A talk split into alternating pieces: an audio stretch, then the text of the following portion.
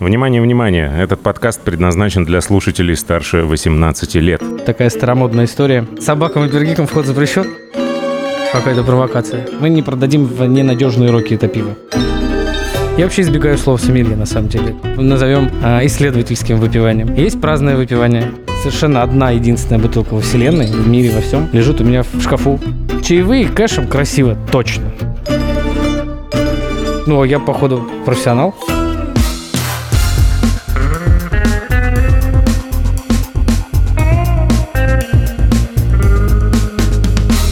Пива, пожалуйста. Всем привет, я Олег Короткий, журналист и домашний пивовар. Третий сезон подкаста продолжается. Новые выпуски я публикую раз в две недели по четвергам. Подпишитесь на телеграм-канал «Два пива». Там я публикую все новости и анонсы, связанные с этим проектом. А еще там можно задавать вопросы героям голосовыми сообщениями. Большое спасибо компании Zip Service за поддержку подкаста. Если вы вдруг или не вдруг задумались о запуске собственной пивоварни, то смело обращайтесь и за качественным сырьем, и за проектом завода европейского бренда ZipTech под ключ подробности на сайте zip24.ru. Это была реклама.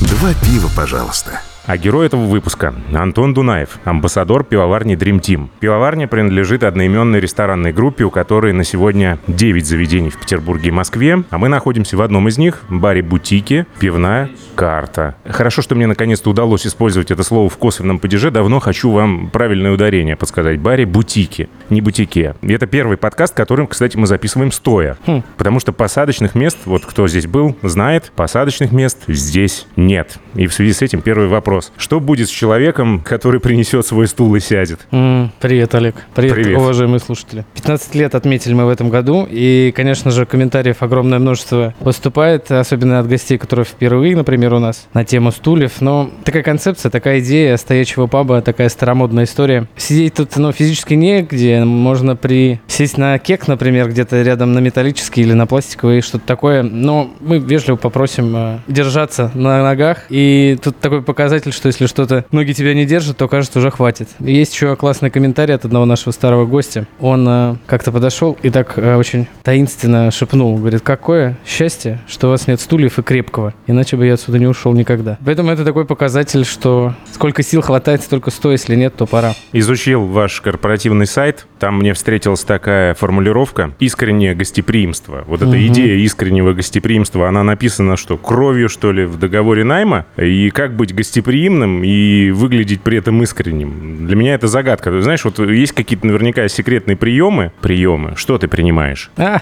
в основном как пиво. это удается? Но не на работе, разумеется. Штука такая, что это же такая профессия, вот гостеприимство. В любом его проявлении, подвиде, это бар, зал или менеджмент. И есть люди расположенные, предрасположенные к этой деятельности, к открытости, к гостеприимству, вот этому, к приятным восприятию гостей, незнакомых людей, умению общаться с незнакомыми людьми, находить общий язык. А есть не предрасположенные люди, и они часто пересекаются, перекликаются, попадают туда, куда не надо, например. И таким образом мы, как гости, получаем с тобой какие-то впечатления негативные, когда человек вроде все делает правильно, но как-то не... Не от души. Да, вот я думаю, что в этом дело, что это такая же профессия, как и многие другие профессии, которые надо иметь связь. Ну, то есть допинга никакого нет. Да нет, нет, Я не знаю, там, какие-то успокаивающие таблеточки, успокоительные. нет.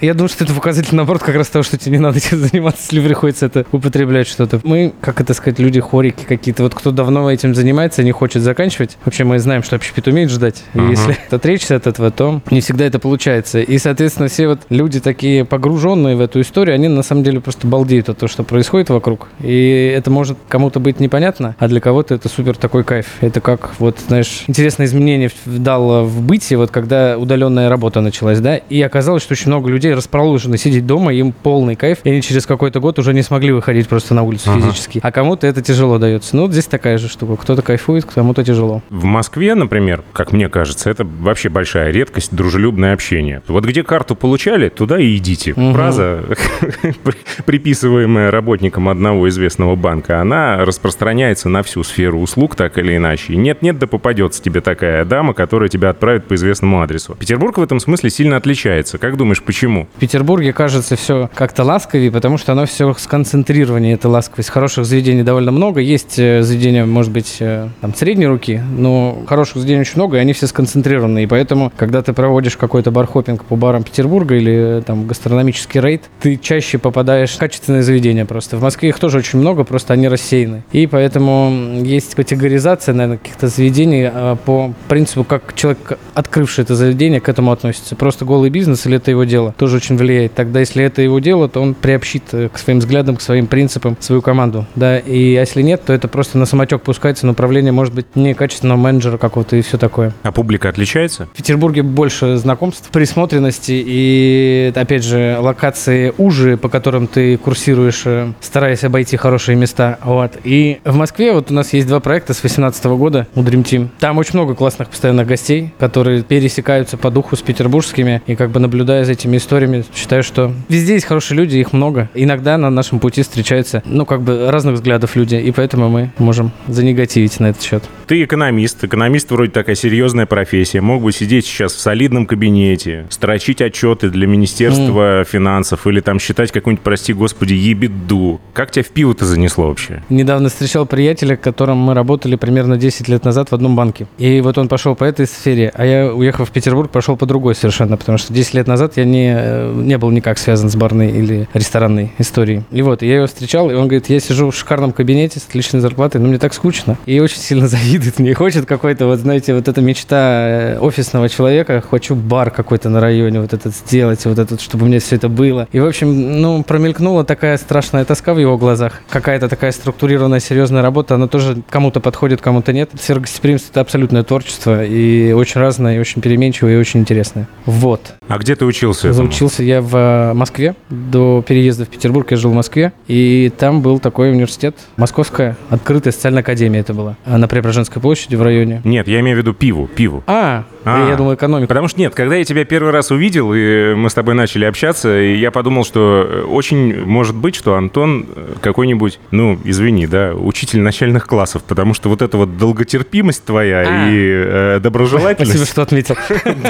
Это на самом деле вызывает, вызывает вопрос. Это, наверное, педагогическая... Закалка РГПУ имени Есенина. Педагогическая предрасположенность, наверное. Значит, это умение, которое, ну, нарабатывается, и оно работает опытом. Вот я много лет занимаюсь там образованием в ресторанной группе. Не, подожди, мы об этом потом поговорим, это отдельный вопрос. Ты сам-то вот где всего этого а, понабрался? Сам по себе? Можно было летать в разные страны Европы. Ага. Я слышал, ты там, я не знаю, Германию, Бельгию, да, где-то. Да, ну, значит, началось это с интереса все к перемене представление о продукте, о явлении. И мне помог очень карта и тропист, потому что это мои такие альма-матер. И, соответственно, а, личная заинтересованность. Я перекопал все возможные статьи, все возможные видеоролики. Там а, очень уважаю э, классификацию BJCP. И, конечно же, насмотренность, напитость. Были, да, времена поездок по Европе пивоваренной, посмотреть, по фестивалям поездить. Именно с точки зрения такого старомодного пивоварения. То есть я не был, например, ну, в Копенгагене на крафтовом фестивале или где-нибудь в Таллине, но был вот там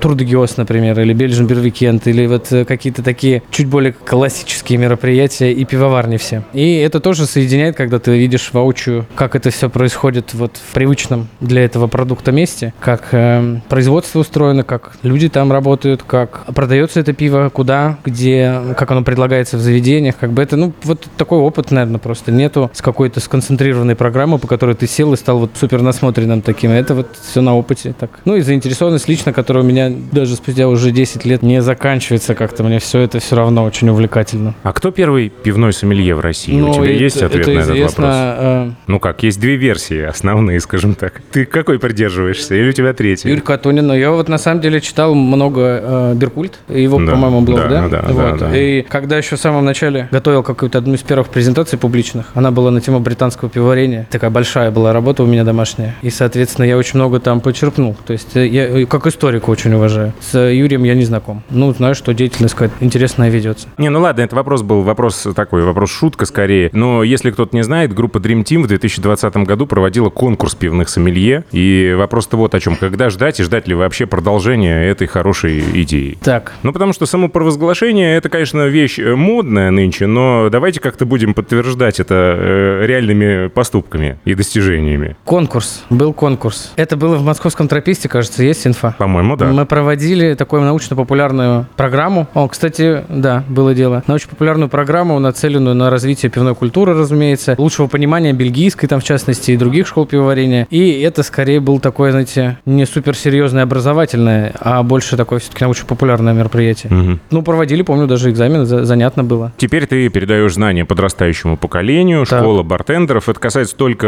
Dream Team или туда может любой человек прийти? Внутренняя школа. Внутренняя То есть там, школа. где это актуально, да. А внешний нет? Нет, есть стабильная внешняя площадка, где я тоже преподаю, это Инотрия, школа вина Инотрия. Ага. Там вот э, есть уважаемый человек Александр Васильевич Рассадкин, очень Мгм. интересный человек. И вот он э, вдохновил э, меня в первую очередь на то, что понятие сомелье, что это очень широкое понятие, что ты разбираешься как бы в мире э, напитков в целом. И как бы приставки этот термин не требует, ну не требует или не терпит даже не винный сомелье, не пивной сомелье, а просто сомелье. Человек разбирается. Поэтому я вообще избегаю слова сомелье на самом деле. Как-то оно, конечно, очень такое звучное, но я к себе это не примеряю, потому что у меня узконаправленность понимания Мгм. культуры пива. Антон, скажи, пожалуйста, с какими неверными представлениями о профессии у новичков приходится сталкиваться? Например, там, я не знаю, бармен может себе позволить выпить во время работы. Можно заработать на недоливе. Или там, я не знаю, от девушек нет отбоя, все повесы и ловеласы работают барменами исключительно. М. То есть барменами. М. Есть такие, которые прям в облаках прилетают к тебе, и ты их на землю за ноги. Раз! Чувак, нет, это не так. Ну, у каждого бара, у каждого заведения есть своя специфика, да, и есть, опять же, качественные заведения, которые в большей степени, они не техническую функцию выполняют, как бы подачи напитка или блюда, а образовательную, когда ты приходишь, узнаешь, что же за суп-то тебе дали, Олег, какой суп, и все такое. Это то, с чем я больше всего сталкиваюсь, и в них как бы нужно просто преподать урок о том, что нужно быть человеком, на которого можно положиться, и тебя светит э, классное развитие в профессии, в хорошей компании. С заведениями, имеющими как бы предрасположенность как-то кривить душой, я стараюсь не связываться. Не могу Мгм. сказать просто за такие вещи. Сколько пива ты выпил?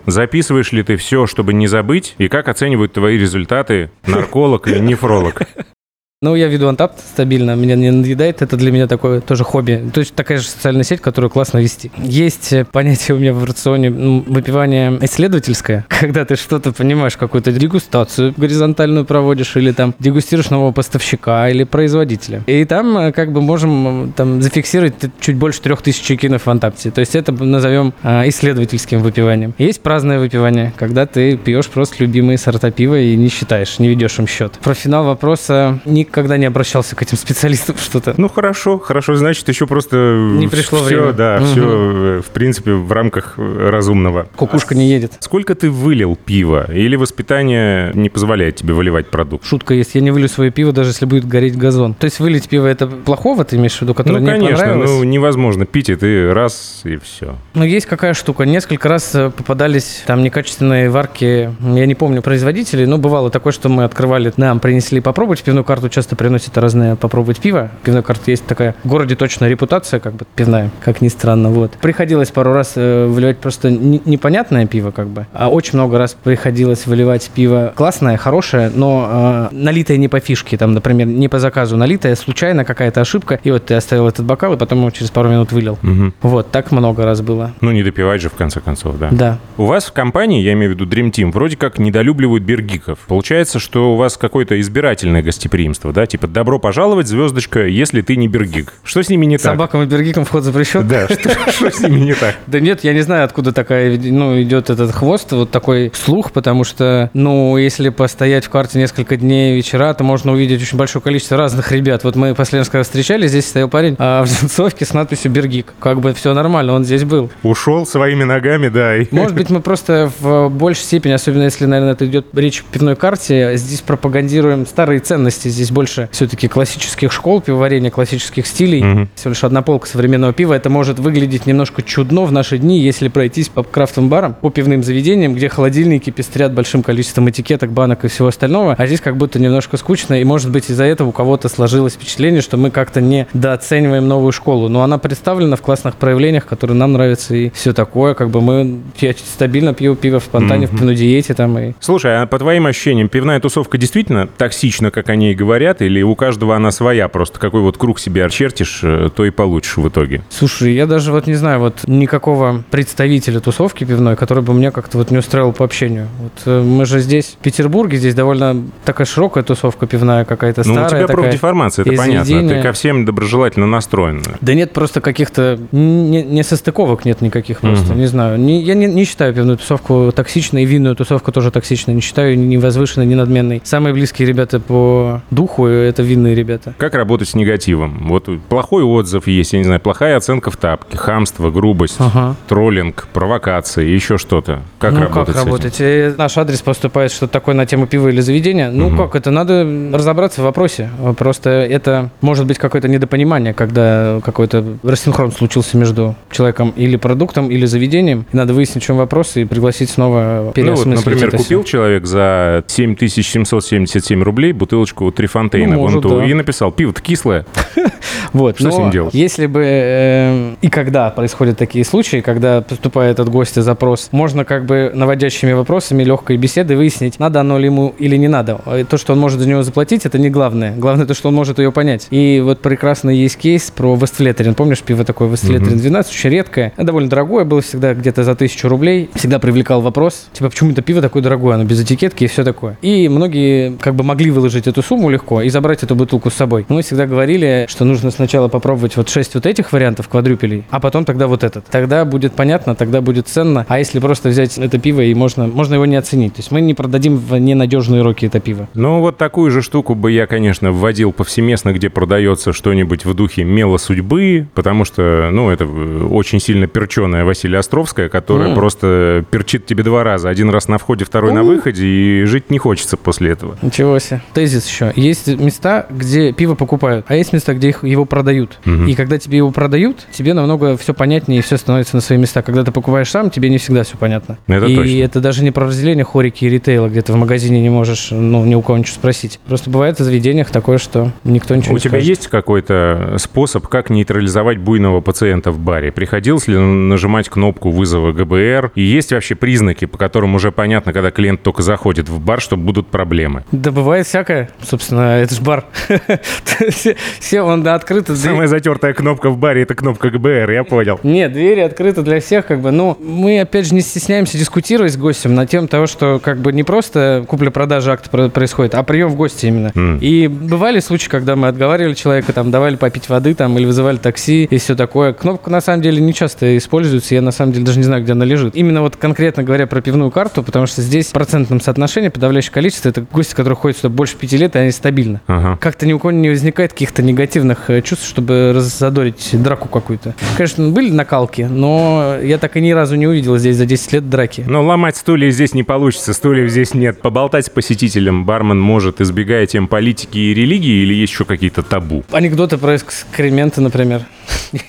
Но у каждого, Огласите весь список, пожалуйста. у каждого бармена есть свой гость, у каждого гостя есть свой бармен. И они могут обсуждать любые темы. Они могут быть просто выше в как бы дружеских отношениях, чем просто гости и бармен. И поэтому есть смолтоки на разные темы. А в целом, ну, мы пытаемся держаться культурно, да. Все-таки там не провоцировать ни на что. Окей. Какую книжку по психологии порекомендуешь почитать, чтобы начать лучше понимать клиентов? Э, Есть такое мнение, что западные концепции на русских людей не работают. Можешь ты как-то подтвердить или опровергнуть это утверждение? А вообще не секу в психологии. О, оказывается. Вот это новость. Не знаю, никогда ничего такого не читал, поэтому не могу посоветовать, простите. Хорошо. Крафтовое пиво — это понятие у вас на корпоративном уровне тоже табуировано. Но это какие-то, на мой взгляд, бесчеловечные посягательства на свободу мысли и самовыражения. Но вот что с крафтом-то не так? Расскажи. Проскакивает, что у тебя всегда в интервью, вот про то, что это очень непонятное что-то. И мы просто, чтобы не путаться, Закрыли эту тему. ну, лично я это делаю, на самом деле, многие не избегают этого, и просто это можно определить каким-то современным пивоварением, новым пивоварением, то, что несет в себе в термине какой-то больше смысла. Непонятно же крафтовое, непонятно. Новое, что-то новое. Что такое крафт? В моем строгом понимании, это все, что выходит за рамки чистого стиля. Не устаю удивляться, потому что каждый раз я получаю новый ответ. Такого не было еще? Мне придется написать книгу, что такое крафт, и там будет 100-500 дефиниций всех участников подкаста «Два пива, пожалуйста». Ну, правда, реально, вот у каждого свое видение, это круто. Люди, которые заходят в бар для того, чтобы зачекинить новое пиво и больше никогда его не покупать, Угу. они, на твой взгляд, больны? Да я сам так делаю часто. Ничего Нормально. страшного. Нет, конечно, когда у тебя строго концепция такая, ты никогда в жизни не повторишь. Да. Я думаю, таких людей крайне мало. Но они есть. Просто есть же понятие любимое пиво. Я разговаривал с Андреем Руфимским, он э, рассказал про человека, который все время астролагер чекинит и каждый день это делает, больше ничего не покупает, кроме астролагера.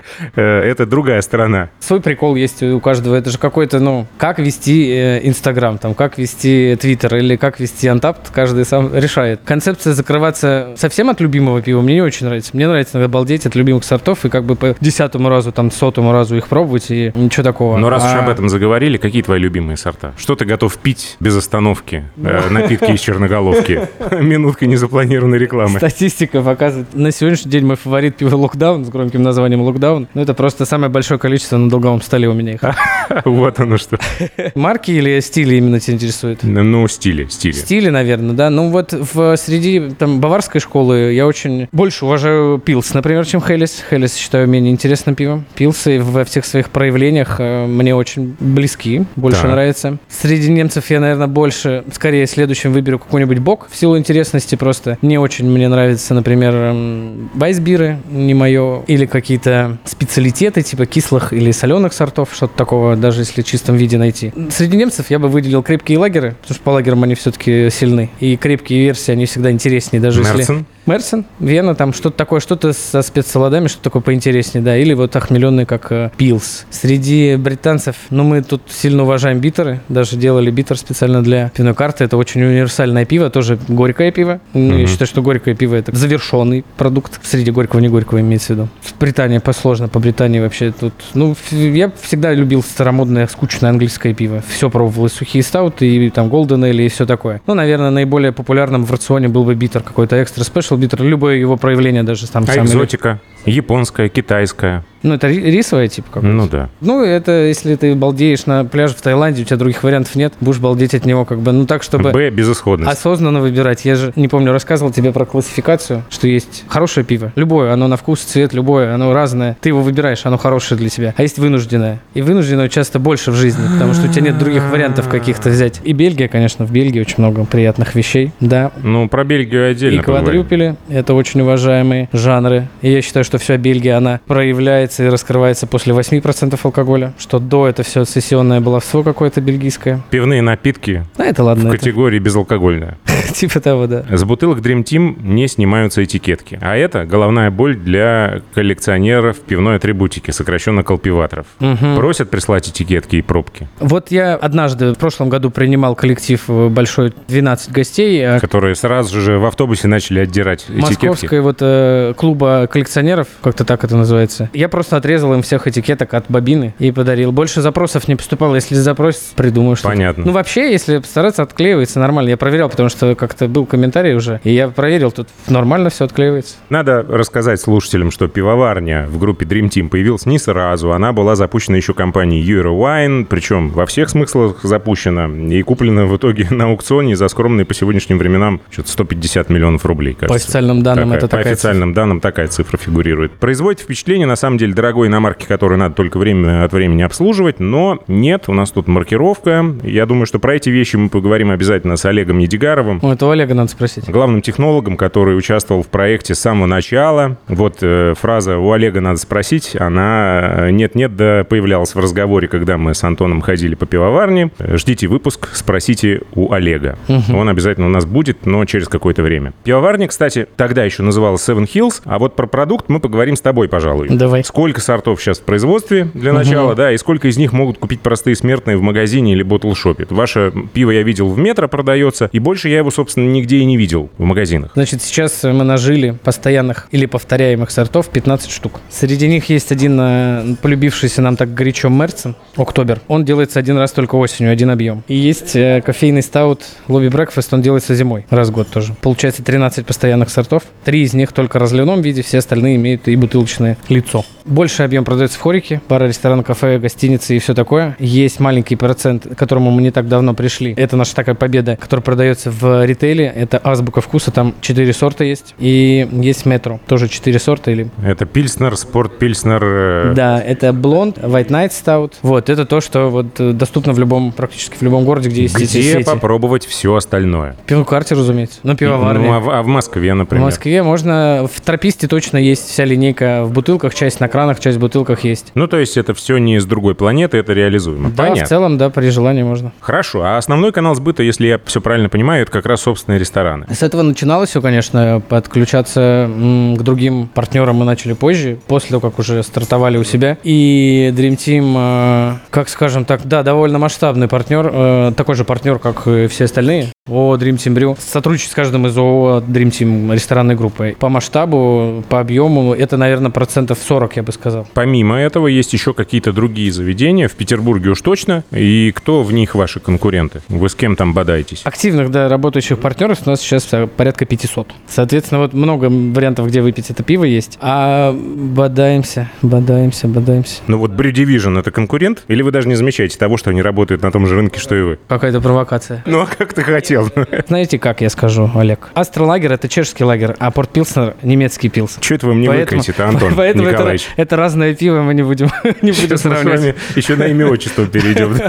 Это провокация, я вас не знаю. Да, отойдите отсюда. Это разные стили, мы как-то это, мы в разных стилях работаем, поэтому у нас есть э, два пути развития. Все, кто любит чешские пилсы и кто немецкие. Вот и все. Вот так вот, точка. Ну, основа, на самом деле, пива, которое нравится самим, это круто. Но тут еще есть другие габаритные ворота, которые вы сами себе поставили, если верить вашему сайту. Это гастрономичность. Ну и второе значение этого слова связано с высоким качеством продукта. Как вы обеспечиваете, во-первых, повторяемость, и, во-вторых, вот само качество, контроль этого качества? Ведь это непросто. Сырье разное. Это, конечно, лучше спросить у Олега. Но с Олегом ты знаком, и поэтому ты, ну, ты видишь, что это ну, абсолютно... Следующий вопрос. Абсолютный гений, который может это сделать.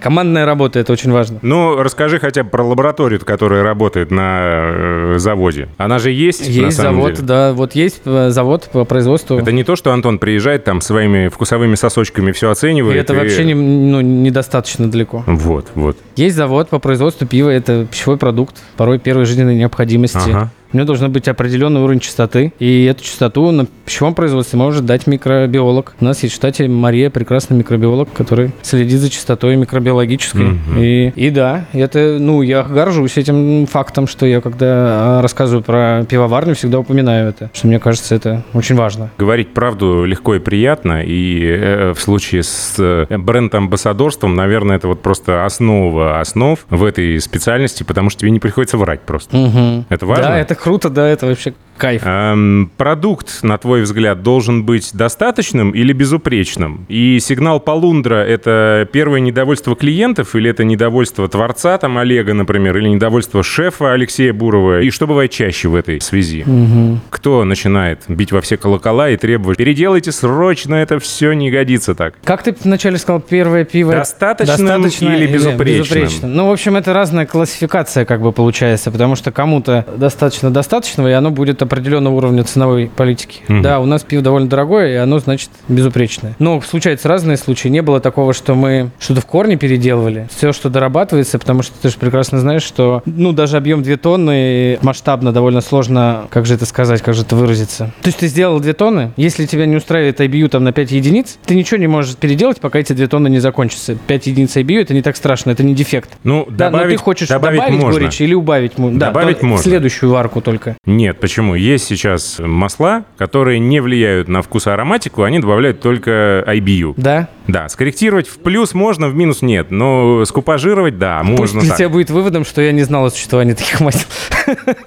Да тоже мне главный вывод вообще разговора. Продолжаем. Правильная посуда, это важно? Да, обязательно. Это Для такая- каждого стиля своя? Да. Ну, не знаю, у тебя сколько бокалов дома? Ну, один. Серьезно? Любимый один. А любимый один. Ну, есть же дегустационный там бокал или... Он же дегустационный. Нет, есть у нас нас винные бокалы шефа-сомелье, которые используются для вина и для крепкого пива. Есть любимые тюльпанчики тоненькие, я не помню сейчас производителя, но это немцы. Тонкое стекло, звучит как хрусталь и в обиходе очень удобное. Можно помыть. Два, скажем так, бокала. Остальное, всякие дареные, под вайсбир, под еще подо что-то, оно все на даче. Ага. Кружки. Я уж хотел спросить, как вы избежали коллекционирования бокалов-то, будучи связанными Нет, с у меня еще есть в кабинете на работе такая э, парапетина, которая идет вдоль стены, и я туда ставлю всякие бокалы, которые привожу с фестивалей.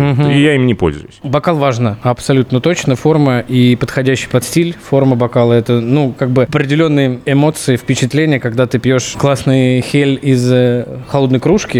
Это намного круче, чем напить его из тюльпана, из теку или из пинта, например. Какие-то такие эстетические удовольствия есть. Ну и понятное дело, что там из э, какой-нибудь чайной чашки квадрюпель не поймет. А из трехлитровой банки? Ну, если как бы ты на даче жаришь шашлыки, как бы балдеешь на гамаке, то пи- пить можно прямо из банки из трех литров, даже из бутылки можно пить. Просто тут какая цель у тебя, опять же, ты хочешь исследовать, понять, проникнуться, побалдеть вот именно в общем понимании, что у тебя красивый бокал, тебе это приятно держать в руке, там и все такое, музыка играет. Слушай, ну а скажи, вот насколько бокал Теку хорош? Настолько, насколько его преподносит? Ой, так раскрывается аромат. Такой вообще идеальный бокал для того, чтобы дегустировать пиво. Это мой самый нелюбимый бокал, мне кажется, он такой вот... э, Я же рожден на бельгийском э, понимании бокалов, как бы вырос, что там много разных форм, все индивидуальные, все такое. Когда, мне кажется, в году 15 может, да, появился Теку, что-то так, э, кто-то привез партии эти бокалов. Мне так было печально, что эта универсальность его, она как бы убивает вот эту всю историю красивых бокалов других. И типа мне это всегда не нравилось. Ну, так, конечно, у меня есть парочку так для каких-то всяких случаев. Но вот мне не нравится его скорее универсальность, вот этот посыл универсального бокала дегустационного для всего. Я даже когда дома пью там несколько бутылок банок, я всегда подбираю разные бокалы, чтобы были симпатичные фотки. Сколько у тебя посуды разной? Ну, под сотню точно есть, наверное. Ого. Наверное, бьются постоянно, дополняются. Но тоже есть декоративные, которые вот под потолком выставлены на такой удобной полочке, а есть, э, которые в обороте. Две полки таких. Почему не подают Пильснер, Дримтима в длинных таких узких бокалах Клевые бокалы, да, классические. Мне тоже Где очень они? нравится. Но нету бокалов таких. У нас нету. А старые советские кружки, это... А вот же у нас кружки, они же похожи такие. Ну, вот это еще Ну, просто не. брендированные, а вот остальные части, она просто такие вот кружечки чешские. Ну, а есть же ностальгирующие, которые специально в Ашане покупают вот эти вот вот с ребрышками, как э, стакан Мухиной, так и вот кружка пивная. Ну, это, прям- классно смотрится, смотрелось бы в каких-то современных рюмочных, да, типа какой-нибудь вот там Аполит, Наденька, Залив, вот где-то используют такие, это как бы стильно, там есть антураж э, какой-то такой советский, и эти кружки очень гармонично бы смотрелись. В данном случае это просто, ну, более профессиональная пивная посуда без ностальгии. Чем закусывать пиво? И надо ли его вообще закусывать? Часто в пивных магазинах заходишь и видишь, что большую часть прилавка занимают разные там морские гады, не всегда позвоночные. Илья Защук, например, говорил в подкасте, что это основа стереотипа, который мешает людям с тонкой душевной организацией, в основном женщинам, приобщиться к пивной культуре. Типа пиво — это громкий футбол, вонючая рыба и потные мужики. Ну вот. Вот эта рыба играет за пиво или против пива, на твой взгляд? Все так на ассоциациях все у людей строится. Мы, мы же пошире смотрим на понятие пива, как бы, и Ну вот мы здесь находимся в прекрасном месте, здесь рыбой не воняет. в пивной Так, карте нет рыбы, не продаются, никогда не продавалось. Все 15 лет мы обходимся без рыбы. И вот, э, здесь не подаются рыбы. Ну, знаешь, вот если где-нибудь в Самаре кайфовать в кафешке, спить легкое, не Ну, горькое странно, пиво, да, можно тогда можно лопать рыбу вот какую-то пойманную в Волге, у которой ты сидишь. Это есть в этом кайф. Мгм. Какой-то гастрономии я сушеную рыбу не вижу. А кальмаров вылавливать в Волге... Не, ну кальмары могут быть сушеные, такие соленые, а ну это же фу, ну согласись, это портит вообще все восприятие пива, нет? Не мешает? Ну, мне большинство среднестатистических закусок э, для пива, которые продаются в магазинах э, разливного пива, не близки. У меня есть знакомый, больше скажу, родственник, который любит ирландский стаут подогревать в микроволновке и закусывать чем-нибудь сладеньким, например, шоколадкой или десертом. Мэч есть вкусовой, особенно какой-нибудь овсяно-молочный стаут с десертом, с каким-нибудь брауни, это же вообще супер. Прекрасно? Или империал стаут с мороженым ванильным. Это очень классно, я пробовал это. Как бы и кальмар, на самом деле, если это какой-нибудь классно приготовленный, правильно кальмар на гриле или что-то это сделано э, круто как-то, то это тоже по-другому воспринимается. Наверное, если какой-нибудь Дорадо или Сибас тоже классно сделано, с хорошим гарниром вкусным, когда это в виде гастрономии, а не закуски, когда это в виде блюда, приготовленного на кухне, а не завяленного, то это по-другому тоже раскрывается. Но когда мы говорим про соленые все эти штуки, это, конечно же, наверное, убивает. Это когда тебе хочется пивом запивать скорее, нежели наслаждаться. И вот. Да, да. Соленое мимо. Есть такие чекины, еду запивать норм. Да, да, да. Ты говорят, что и пивовар. Ну, то есть пишут на корпоративном сайте, что твой конек — это бельгийский квадрюпель. Где можно попробовать? Блин, это что, пишут, да, такое? Да, так пишут. А, В общем, э,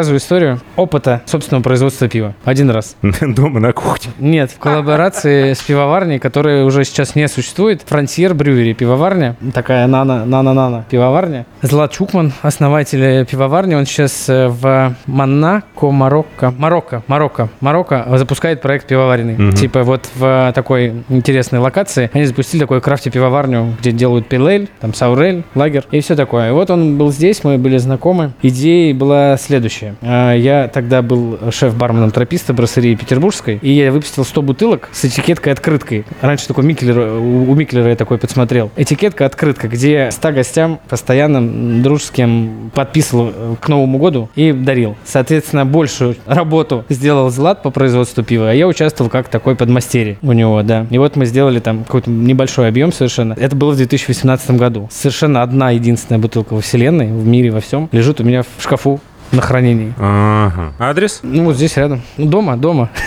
Вот, есть одна бутылка, и, соответственно, вот она уже, получается, прям винтажная, пятилеточка почти. Да что ж такое-то? Получается, как со статьей э, Тинькофф журнала «Как купить квартиру в Москве без первоначального взноса». Кликаешь на ссылку «Никак», большими буквами. А, прикольно. Где попробовать? Нигде, да? Ну, это было довольно давно. Вот одна бутылка есть. Я ее на самом деле свято храню, что надеюсь, что Злат когда-нибудь объявится, приедет что-то на- сделать, навестить, и мы встретимся и выпьем ее спустя пять лет. То есть она хранится для специальной цели. Вот такая штука. Ну, кстати, да. Винтаж — это вот еще стоит бутылочка здесь э, распрекрасного трипеля с надписью «Продано эйджинг до 2025 года». Я тебе сейчас покажу, как этикетка выглядит. А ну-ка, а ну-ка. И вот, кстати, еще можно, захвати, пожалуйста, э, э, бутылочку с фамилией Буров. Вот там вот она стоит. Про нее тоже интересно поговорить. Барабанная дробь. Шестой этаж полок. А, Пиво называлось «Дело в следующем». дело в следующем. Да.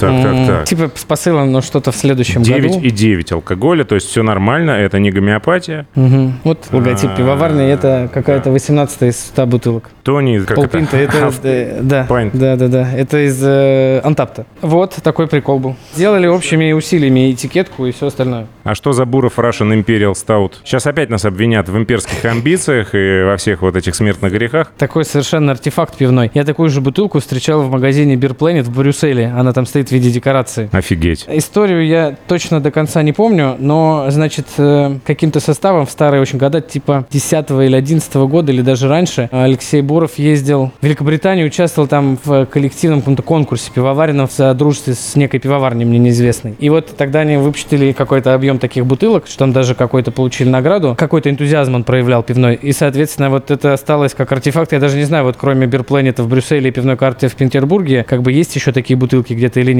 Э, Набросай нам еще слов э, в этот подкаст, которые я не все понимаю. Вот там что за бутылки стоят с автографами? Когда в карту заходите, сразу слева на полочке можно наблюдать э, бутылки. Они закрытые, полные почти все, и от разных пивоварен. И они с автографами представителей или основателей этих пивоварен. Значит, мы там можем увидеть из таких, ну, прям солидных. Это Стив Хинди подписался из Бруклин Брювери. Это, значит, Грег Кох из пивоварни Стоун. Из Шепард Ним, из э, Ванштенберге, из э, пивоварни Ригели был человек э, Себастьян. И молодой наследник э, пивоварни м, Сэмюэль Смит. Вот, и еще несколько, вот вижу, там э, Хёйги пивоварня, Лоулендер из Нидерландов. В общем, это все ребята, которые приходили сюда когда-то, которых привозили в Петербург показать бары, как канал э, продаж. Это как обычно бывает. То есть работает дистрибьютор с иностранным производителем. Рано или поздно иностранный производитель в виде либо представителя, либо какого-то основателя приезжает проведать рынок. И его водят вот везде. И вот у нас выступали. Мы каждую среду устраиваем историю в бутылке. Это такой цикл лекций, много лет уже идет. Просто стабильное еженедельное мероприятие. Каждую среду в 8 вечера история в бутылке в пивной карте. Соответственно, и вот мы это все привязывали. Так же, как и они выступали, собирались э, интересующиеся люди. Рассказывали они свою короткую там историю. Давали нам вот э, как бы автограф мы брали. В трописте можно увидеть и в петербургском, и московском на стенах висят тарелки. Красивые тарелки, тоже с автографами. Да, это тоже разные деятели э, пивоваренного искусства, которых мы брали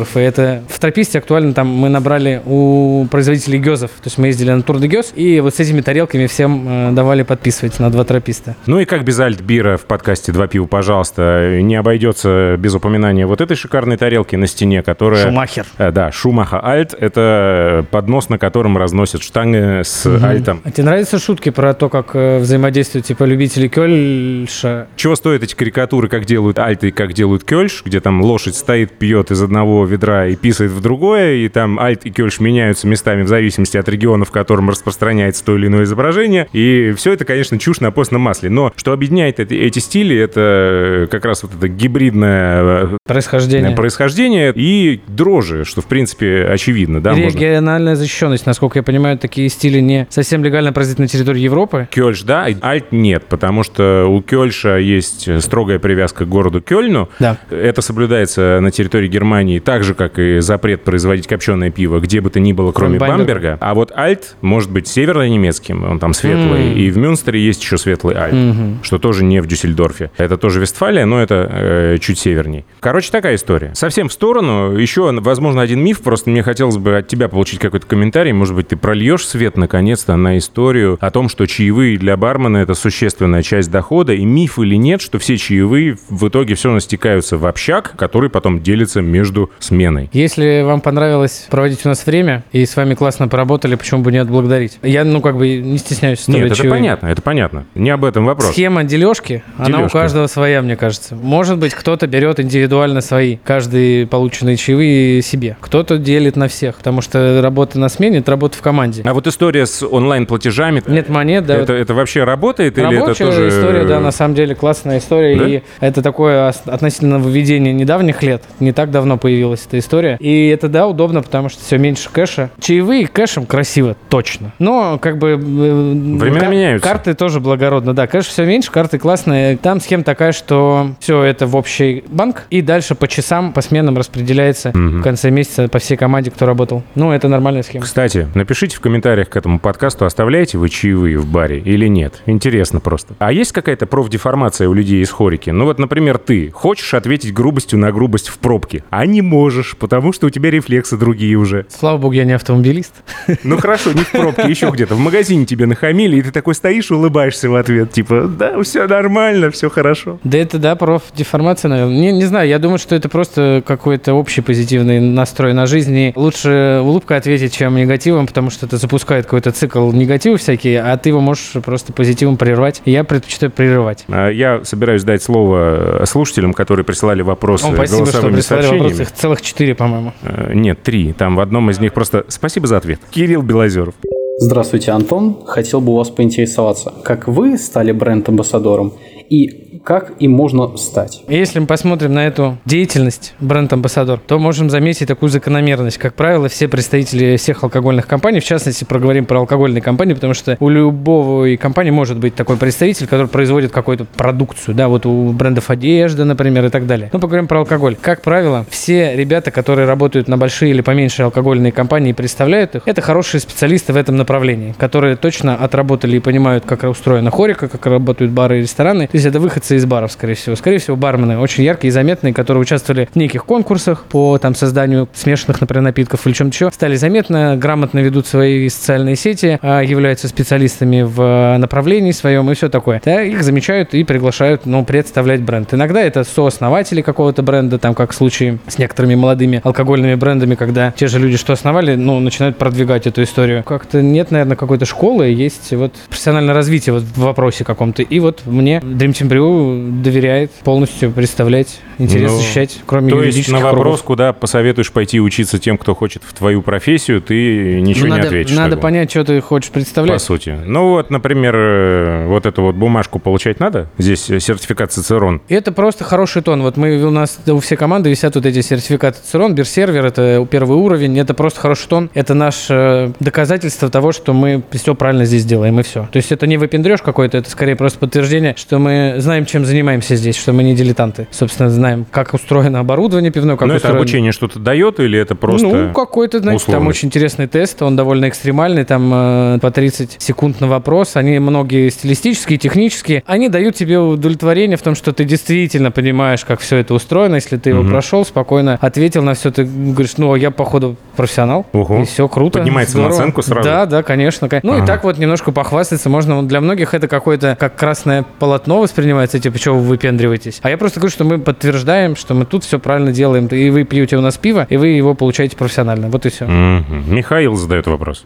На HeadHunter уже больше года вижу объявление о поиске амбассадора. Чем это связано? С большой текучкой или вы ждете такого профессионала, как я? Ага, спасибо. А, значит, что, как устроен мир HR? Наверное, это из этой вселенной. Это правило работы HR. Амбассадором мы зовем менеджер по продажам. Мне это не просто как бы вот э, человек технически продающий продукт, он представляет его точно так же и разделяет все ценности. Ну, то есть, чтобы вы понимали, амбассадор — это не свадебный генерал. Да. И, соответственно, правила работы рынка соискателей таковы, что ты должен быть всегда на виду. И это как бы вопрос не в том, что у нас что-то не хватает, но вопрос, наверное, в том, что мы всегда готовы взять в команду какого-то крутого чувака, какого-то крутого специалиста. Тут не в том, что есть какие-то проблемы, а в том, что устроена так э, работа хедхантера. Типа тебе надо там постоянно находиться, чтобы ты был на виду, и как бы тебя видели, откликались соискатели, потому что есть понятие кадровый резерв и все такое. Так устроен мир HR, в общем-то. Кстати, цитата, которую я из Да, мне понравилось. э, интервью второго Павла. сооснователя Павла э. Dream Team Павла Кокова э, вытащил в один из постов в Телеграме о том, что мы не покупаем рекламные площади, мы ищем людей, которые становятся амбассадорами. Разделяют взгляды и ценности, конечно. На сайте их двое, а по факту Менеджер по продажам? амбассадоры. Вот эта формулировка там только двоих касается, по-моему. Ну, давайте так, будем считать, что вот я бренд-амбассадор, Мгм. как бы посол бренда, главный по слову. Команда продаж тоже амбассадоры, но у них еще функционал есть как бы это сколько людей? технический. Три человека в Петербурге. Это Женя Михайлова, это Таня Карлова, это Саша Арсеньев. И есть э, специалист, он тоже в Петербурге живет по ритейлу, тот, кто держит связь с Азбукой и Метро, это Андрей Тюменцев. В Москве офис основной сидит. А руководитель отдела продаж Макс, Борис, Илья, Артем, Дмитрий и Камил. Шесть человек. Плюс четыре, десять человек команда продаж. Такая штука. Под занавес я приберег вопрос от Фиделя, который звучит так. Ох, это ох ты, Рил.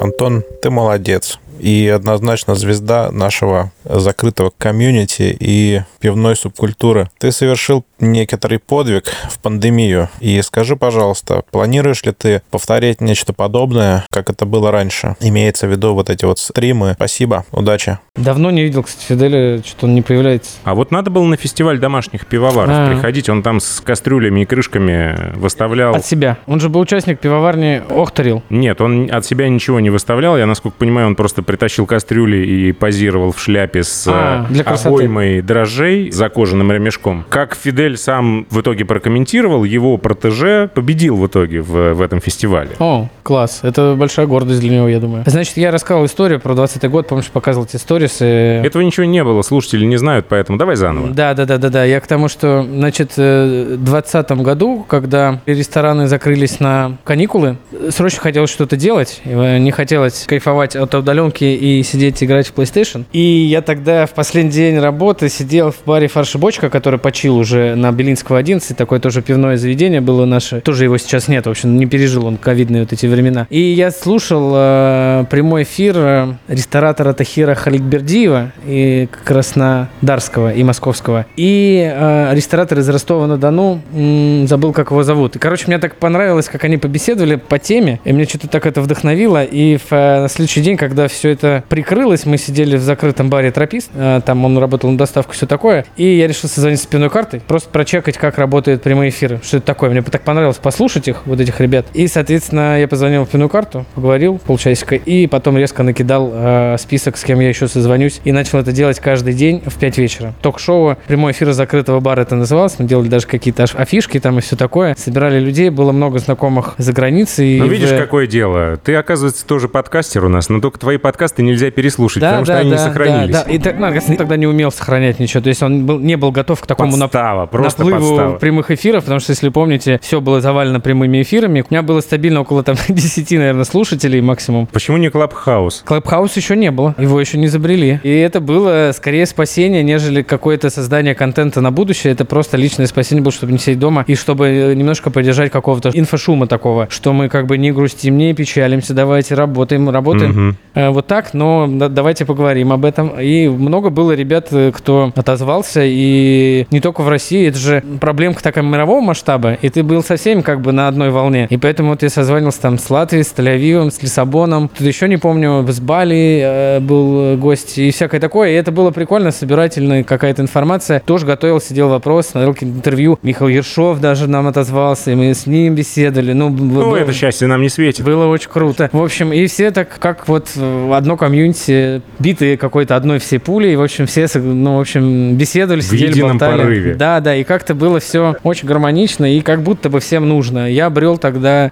через вот эту историю даже очень несколько прям очень хороших друзей, с которыми вот я по сей день дружу, и мы познакомились именно вот так, что они там наскочили на этот эфир. Это было клево, интересно. Если не ошибаюсь, что-то типа 40 таких вот дней, каждый день в 5 вечера, стабильно Офигеть. около того подряд, без выходных. Сделал, и потом все, закрылось. э, Закрылся портал, и все. И, Фидель, извини, но это могло бы перейти куда-то в профессиональное русло, типа на YouTube с каким-то, типа вот что делает Олег только на видео. Но раз это не перешло за три года, то я думаю, что уже не перейдет. И что-то я в журналистику, видите, не, не смог. Под занавес еще один странный, наверное, вопрос. Расскажи, почему коллеги называют тебя Антоном Николаевичем? Ага. Боятся или уважают, или что-то другое? Я по паспорту Михайлович вообще. Шучу. Николаевич я, да. Это прозвище такое. А, люди мало знакомые говорят Антон. А кто уже поближе, он либо Николаевич совсем кореша, либо Антон Николаевич просто вот так с любовью. Ну, такой, это такой прикол, это не вынужденная история. Люди сами к этому приходят, э, новые знакомые или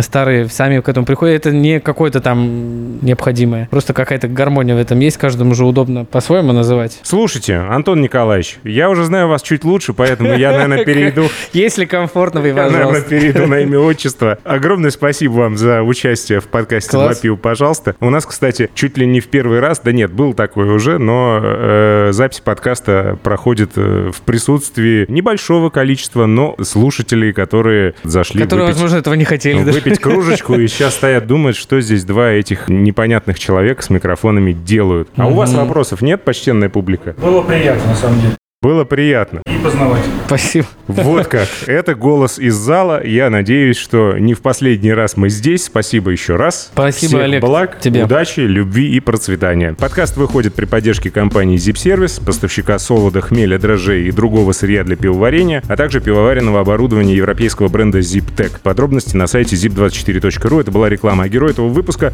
Антон Николаевич Дунаев, амбассадор пивоварни Dream Team. Брю. А мне еще заповедь можно на финал? Как Да. твоя вот ну, про зип-сервис, только у меня пейте хорошее пиво, будьте добрыми и говорите правду. Занавес. Два пива, пожалуйста.